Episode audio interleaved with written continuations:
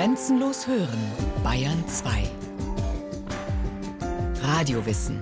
Montag bis Freitag die ganze Welt des Wissens. Kurz nach 9 Uhr und 15 Uhr.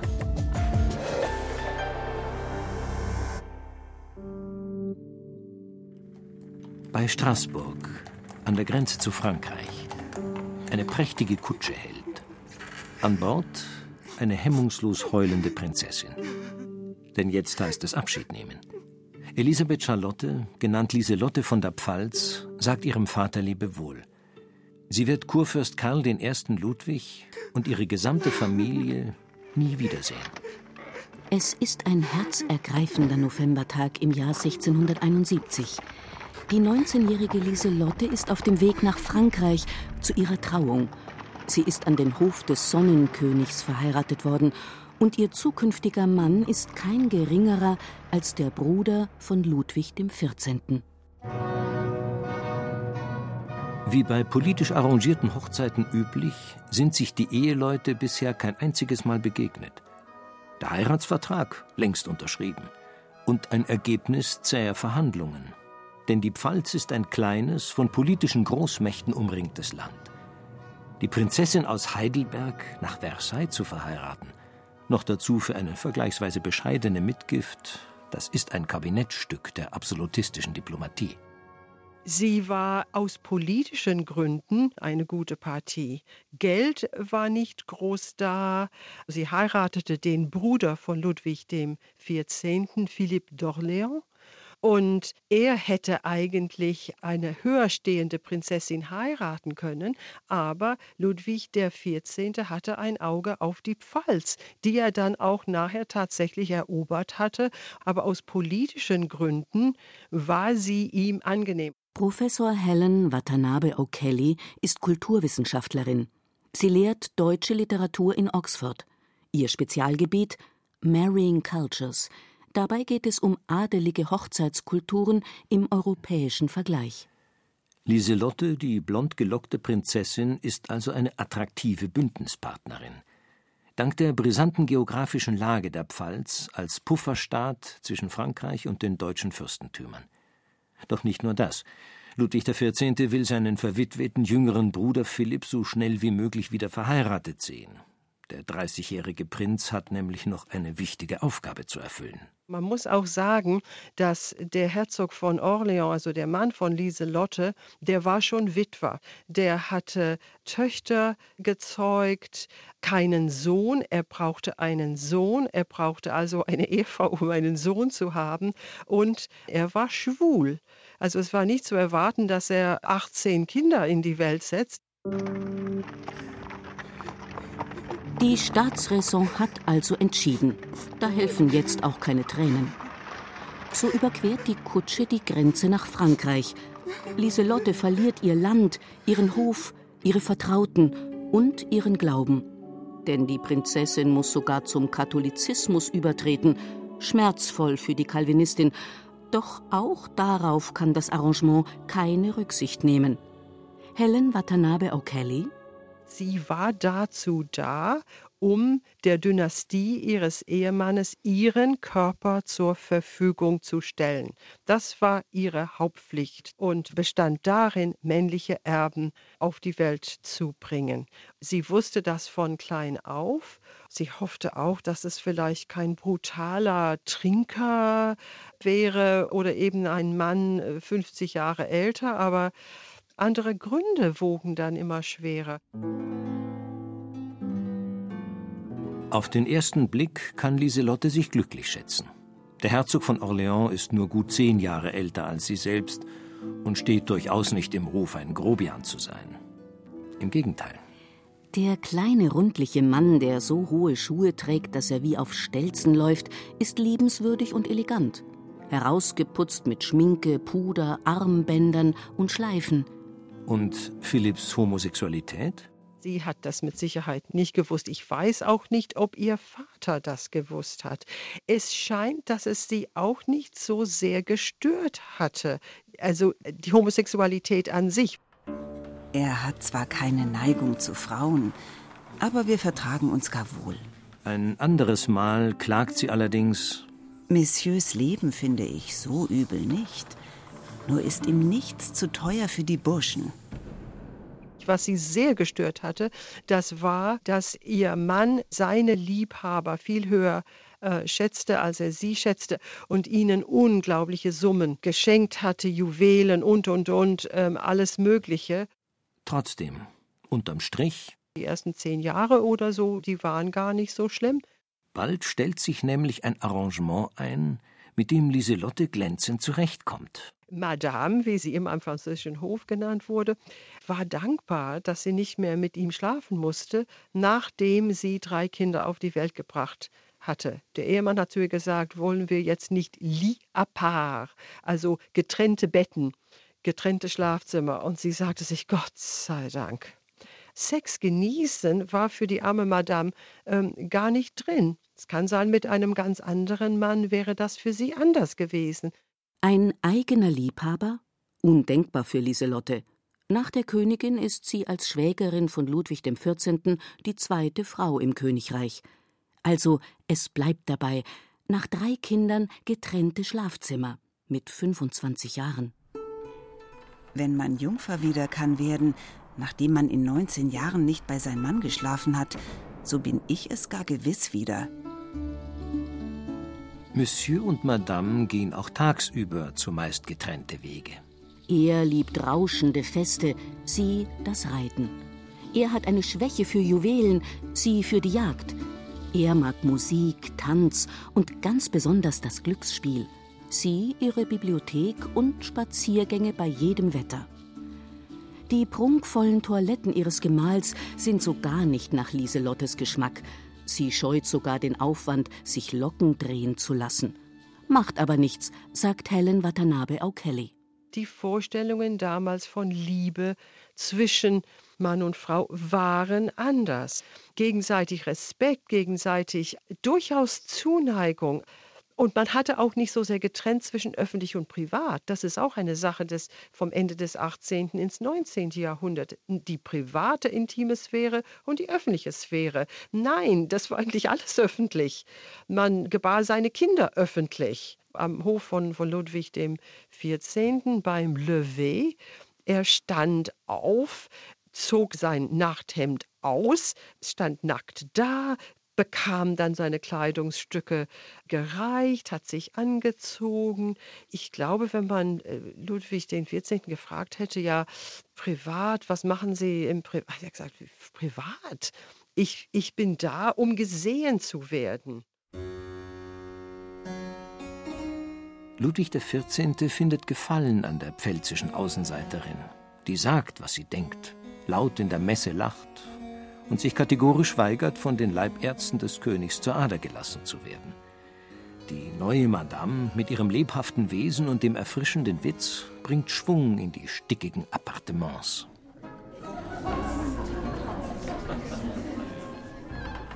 Es sind glänzende Jahre am Hof von Versailles. Molière führt seine Komödien auf, Racine seine Tragödien.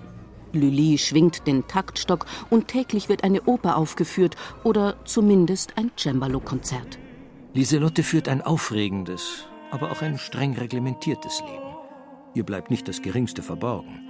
Weder die Amuren ihres eigenen Mannes noch die des Königs. Mit Madame de Montespan, seiner offiziellen Mätresse, hat der König acht Kinder. Und all die unzähligen Geliebten und Favoritinnen, sogar von Lieselottes Ehrenjungfern, kann der König nicht die Finger lassen. Doch Lieselotte ist diplomatisch und klug genug, sich niemals einzumischen. Ein Hof, das war ein absoluter Hexenkessel von Geflüster. Alle haben alles gewusst sofort. Also, dass man etwas hätte geheim halten können, das wäre sehr, sehr schwierig gewesen. Ludwig XIV. hat sie offensichtlich gemocht und sie kamen sehr gut miteinander aus. Und es war ein großes Glück für sie, dass so ein wichtiger Mensch, um den der ganz Hof kreiste, dass er sie mochte und sie eigentlich auch beschützte. Ich gehe fast alle Tage mit dem König auf die Jagd. Und vorgestern hat er mir ein über die Maßen schönes Pferd verehret. Bei einem Unfall auf einem Ausritt kümmert sich der König sogar höchst persönlich um Lieselottes Blessuren. Der König war selber der Erste bei mir, so bleich wie der Tod.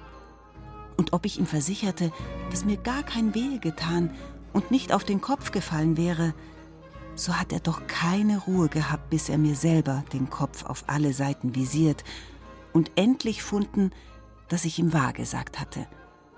Hat mich selber hier in mein Kammer geführt und ist noch etlich Zeit bei mir blieben, um zu sehen, ob ich aufs wenigst nicht tauglich wäre. Ihre ersten zehn Jahre bei Hofe bis etwa 1680, im Rückblick werden sie Lieselottes beste und heiterste Jahre gewesen sein. Woher die Nachwelt so genau Bescheid weiß? Die deutsche Prinzessin am Hof des Sonnenkönigs führt eine ausführliche Korrespondenz. Schon in jungen Jahren ist Lieselotte eine eifrige Briefeschreiberin. Doch was sie als ältere und schließlich als alte Dame täglich zu Papier bringt, stellt alles in den Schatten. Lieselotte schreibt von morgens bis abends. In ihrer großen, etwas ungelenken Schrift füllt sie Seite um Seite und schläft nicht selten über ihrem Briefpapier ein. Rund 60.000 Briefe hat sie verfasst. Erhalten geblieben ist davon rund ein Zehntel. Die Fürstin hatte erstmals viele zeremonielle Briefe zu schreiben. Man gratulierte zu Geburtstagen, zu Namenstagen, zur Genesung von Krankheiten, zu Hochzeiten. Man hat Kondolenzbriefe geschrieben. Das gehörte dazu. Und man hat geschrieben an Personen, die man nie kennengelernt hatte. Und dann gab es dann mehr so persönliche Briefe an Menschen, die man wirklich kannte, an Personen aus der näheren Familie. Also für Lieselotte war das mit Sicherheit ein Ventil. Heutzutage hätte sie vielleicht wahnsinnig viel telefoniert. Manchmal sagt sie, also sie schreibt in einem Brief, sie hat angefangen und sagt sie, oh, ich muss jetzt weg, ähm, weil gerade Abendessen ist. Und dann kommt sie zurück und sagt, so, das war das Abendessen, ich schreibe jetzt weiter. Das war wie, ich rufe dich in einer halben Stunde an. Und das war wirklich ein Ventil für Emotionen, für Gefühle. Lieselotte ist einsam. Inzwischen muss man sagen, denn nach 1680 sind ihre Aktien gefallen. Ihr Stern ist am Sinken. Ein Grund dafür, die zahlreichen Günstlinge ihres Gatten haben begriffen, wie viel leichter es ist, Monsieur auszunehmen, wenn man den Einfluss von Madame beschneidet. Und das tun sie ganz gezielt. In offenherzigen und immer öfter auch verdrießlichen und scharfzüngigen Briefen beschwert sich Lieselotte über die Kabale, deren Opfer sie jetzt wird. Verleumdung, Intrigen und Lügen bringen ihre exklusive Position beim König ins Wanken. Man macht sich lustig über ihre Kleidung, ihren Akzent. Ihr Ehemann, der Herzog, unternimmt nichts, um das Geschwätz zu stoppen. Die Kabale macht mir so viele Runzeln, dass ich das ganze Gesicht voll davon habe. Die Intrigen sind ein Dauerthema. Trost habe ich vonnöten, denn ich bin wieder so leunisch wie ein alter Hund. Und dann auch das noch. Lieselotte begeht den Fehler ihres Lebens. Nach dem Tod der Königin im Jahr 1683 sagt Ludwig XIV. sich endgültig los von Madame de Montespan. Die neue Favoritin heißt Madame de Maintenon. Die stets in Schwarz gekleidete Erzieherin seiner Kinder wird seine letzte offizielle Mätresse und sogar heimliche Ehefrau. Die skandalöse, weil ungleiche Verbindung sorgt für Kopfschütteln in ganz Europa. Doch für Lieselotte ist die höfische Karriere von Madame de Maintenon schlimmer als alle blutsaugenden Günstlinge Monsieurs zusammen. Die Oxforder Kulturwissenschaftlerin Helen Watanabe O'Kelly eine bürgerliche, unmöglich für Lieselotte. Eine bürgerliche Witwe, die Witwe Scarron, die Hofmeisterin seiner unehelichen Kinder war und die dann zu seiner zweiten Ehefrau wurde. Und wenn Lieselotte nur hätte über ihren eigenen Schatten springen können und sagen können, ist mir egal, dass sie eine bürgerliche ist. Sie ist eigentlich eine gute Lebensgefährtin für den König und hätte die Maintenon zu ihrer Freundin gemacht die zweite Hälfte ihres Lebens wäre ganz anders gewesen. Aber das konnte sie nicht. Dieser Mausdreck. Der Teufel in der Hölle könnte nicht schlimmer sein. wie sie über sie redet, das ist doch furchtbar. Zottel und Vettel und Hexe und Sack, wirklich geschimpft und hat sie regelrecht gehasst. Und das Einzige, was eine Prinzessin hatte, war ihre Geburt, ihr Geblüt. Das haben die alle gehütet, wie der Schatz, den sie überhaupt hatten. Man hat die Heimat verloren. Man hat den Vater, die Mutter nie wieder gesehen, den Bruder wahrscheinlich auch nicht. Man durfte Personal von zu Hause also ganz wenig mitnehmen. Man war in einer fremden Umgebung, hat eine fremde Sprache gesprochen und das Einzige, was man selber hatte, was man nicht wegnehmen konnte, das war, ich bin geboren als die und die und die für Lieselotte, ich bin die Enkelin von der Winterkönigin. Ich bin aus der Sippe des englischen Königshauses. Ich bin verwandt mit. Und dann kommt diese bürgerliche. Wäre sie ein politischer Kopf gewesen, Lieselotte hätte sich wohl ganz anders verhalten. Ganz besonders unangenehm für Lieselotte wird es, als man sie damit konfrontiert, dass ihre Briefe abgefangen werden. Häufig hat man auch Briefe geschrieben an eine Cousine im sicheren Wissen und, und äh, das war auch gewollt, dass diese Briefe vorgelesen wurde im Kreis der Freundinnen, im Kreis der vielleicht Damen, Hofdamen dieser Cousine. Aber es gab dann das sogenannte schwarze Kabinett, Le Cabinet Noir, wie Bundesnachrichtendienst. Also man hat die Briefe sorgfältig aufgemacht und ähm, Siegel Lack schmelzen lassen und dann konnte das alles lesen und kopieren und dann wieder zumachen und dann dem Adressaten zustellen. Also ich weiß nicht, inwiefern sie wirklich bewusst war, dass der König sehr gut unterrichtet ist, wie sie schreibt über zum Beispiel Madame de Maintenon. Lieselottes Schmach ist perfekt, als Madame de Maintenon die pikantesten Verwünschungen aus ihren Briefen öffentlich zum Besten gibt. Es kommt zu einer tränenreichen Aussprache. Lieselotte muss sich bei der verabscheuungswürdigen Bürgerlichen entschuldigen. So herrscht Waffenstillstand bis zum Tod Ludwigs im Jahr 1715. Doch Freundinnen werden die beiden Frauen nie. Als die Maintenon vier Jahre später ebenfalls stirbt, macht Lieselotte keinen Hehl aus ihrer Genugtuung. Die alte Schrump ist verreckt. Doch bevor sie diese Prüfung überstanden hat, muss Lieselotte eine noch viel ärgere Qual überstehen. Nach dem Tod ihres Vaters und Bruders lässt Ludwig XIV. zu den Waffen greifen. 1688 wird das Land ihrer Kindheit zerstört. Niedergebrannt mit Stumpf und Stiel. Die Verwüstungen, die die französische Armee in der rheinischen Pfalz anrichtet, sind verheerend. Das Heidelberger Schloss wird gesprengt das Land systematisch dem Erdboden gleichgemacht.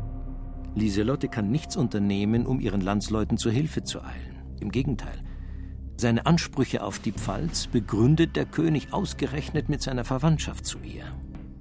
Ich bin sozusagen meines Vaterlands Untergang.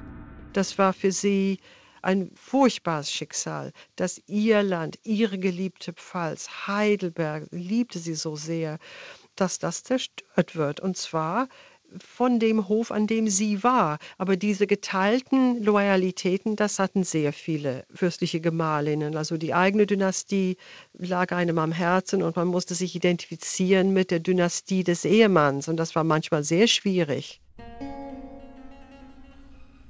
Als 1701 ihr Ehemann stirbt, ist Lieselottes Schicksal mal wieder ungewiss. Wohin soll sie sich wenden? Etwa zurück in die Pfalz? Das Schloss in Heidelberg, Ruinen, das war unglaublich, Mannheim. Der Krieg hatte so gewütet und man muss auch denken, sie war gar nicht wohlhabend auch. Okay, Ludwig XIV. hat sie dann gerettet. Ganz wichtig für jede fürstliche Gemahlin war der Heiratskontrakt, der Ehevertrag. Da wurde festgelegt, was die Mitgift war und die Mitgift wurde dann investiert, um diese Zeit als Witwe zu finanzieren. Und bei ihr war das alles, alles gar nicht so genau. Und dann natürlich hat ihr Ehemann Unsummen verschlungen, weggegeben an seine Geliebten. Und äh, es gab eine Zeit, wo sie wirklich gefürchtet hatte, arm zu sein. Und äh, Ludwig XIV. hat ihr geholfen und dann ihr Sohn. Aber wohin hätte sie gehen können? sie wollte auch nicht in ein Kloster. Das war auch ein Vorschlag, nachdem sie Witwe wurde. Und da hat sie gesagt, also ich gehe doch nicht in, in ein Kloster.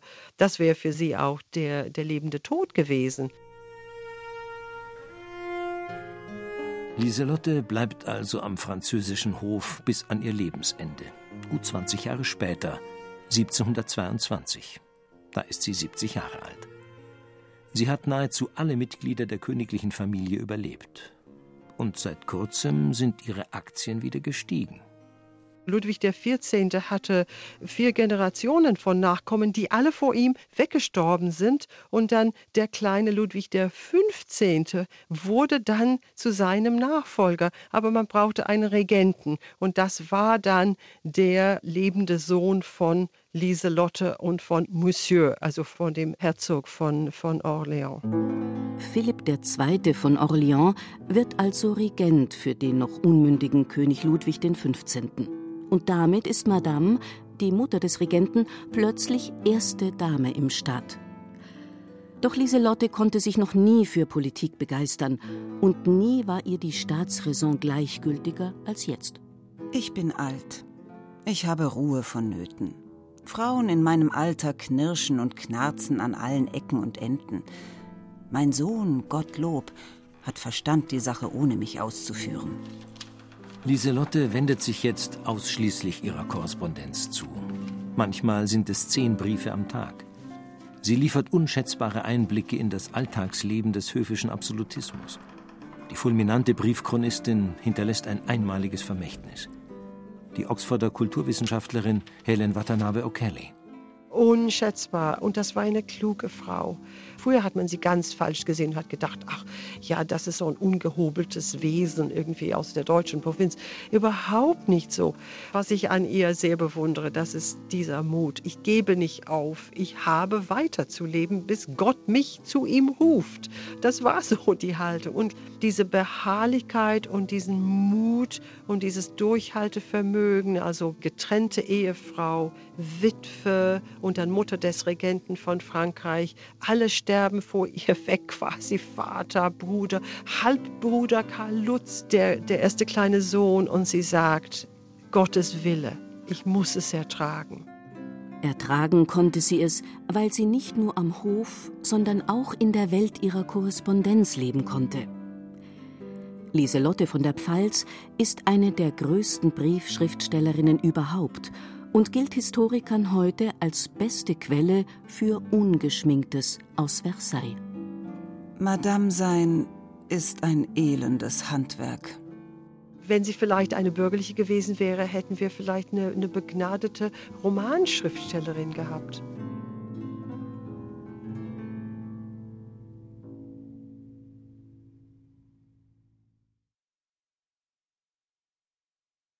Sie hörten Lieselotte von der Pfalz Ungeschminktes aus Versailles von Priska Straub. Es sprachen Ruth Geiersberger, Axel Wostri und Rahel Comtes. Ton und Technik Roland Böhm. Regie Eva Demmelhuber. Eine Sendung von Radio Wissen